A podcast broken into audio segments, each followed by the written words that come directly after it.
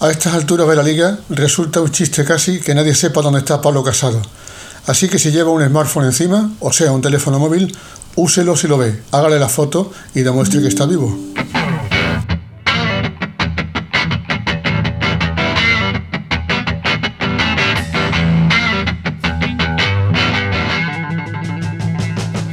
en la que tienes derecho a ser enseñado, que permite que ante un caso escandaloso, como el señalamiento de un niño de 5 años en Canet, en Cataluña, mañana vaya a haber una manifestación con todos los nacionalistas que son los socios de Sánchez y que el gobierno no diga nada?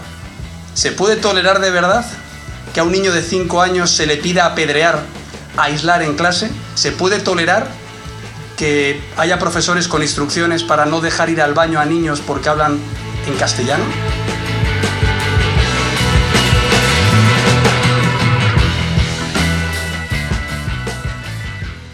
Por estas declaraciones le busca un juez, por esto que dijo en aquel momento y que causó tanto escándalo, cuando Pablo Casado era el que mandaba más en el Partido Popular.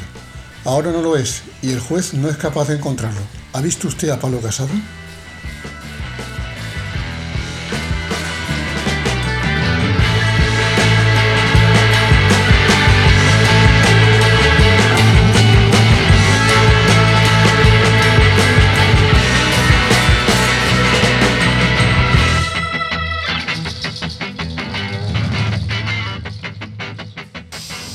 Y si la cruz hoy en el PP la lleva Pablo Casado, la cara sin duda de la moneda es de Juan Moreno, cada vez más andalucista, cada vez más presidente de la comunidad autónoma, y eso sí, tan harto como usted como yo, de que siempre seamos el farolillo rojo. De farolillo rojo, na de na. Escuchen. Siempre hemos sido el farolillo rojo. Me ha dado un coraje a mí siempre eso. Ponían abandono escolar, Andalucía la última. Y yo desde el año 19 digo, esto, esto lo tenemos que cambiar como sea. Bueno, pues hemos conseguido bajar la tasa de abandono escolar en 7 puntos en 4 años. Hemos pasado del furgón de cola, del farolillo rojo, a estar mejor que Cataluña, que Valencia, que otras comunidades autónomas, acercándonos a la media de España y a la media de Europa. ¿Quién nos iba a decir? ¿Quién nos lo iba a decir?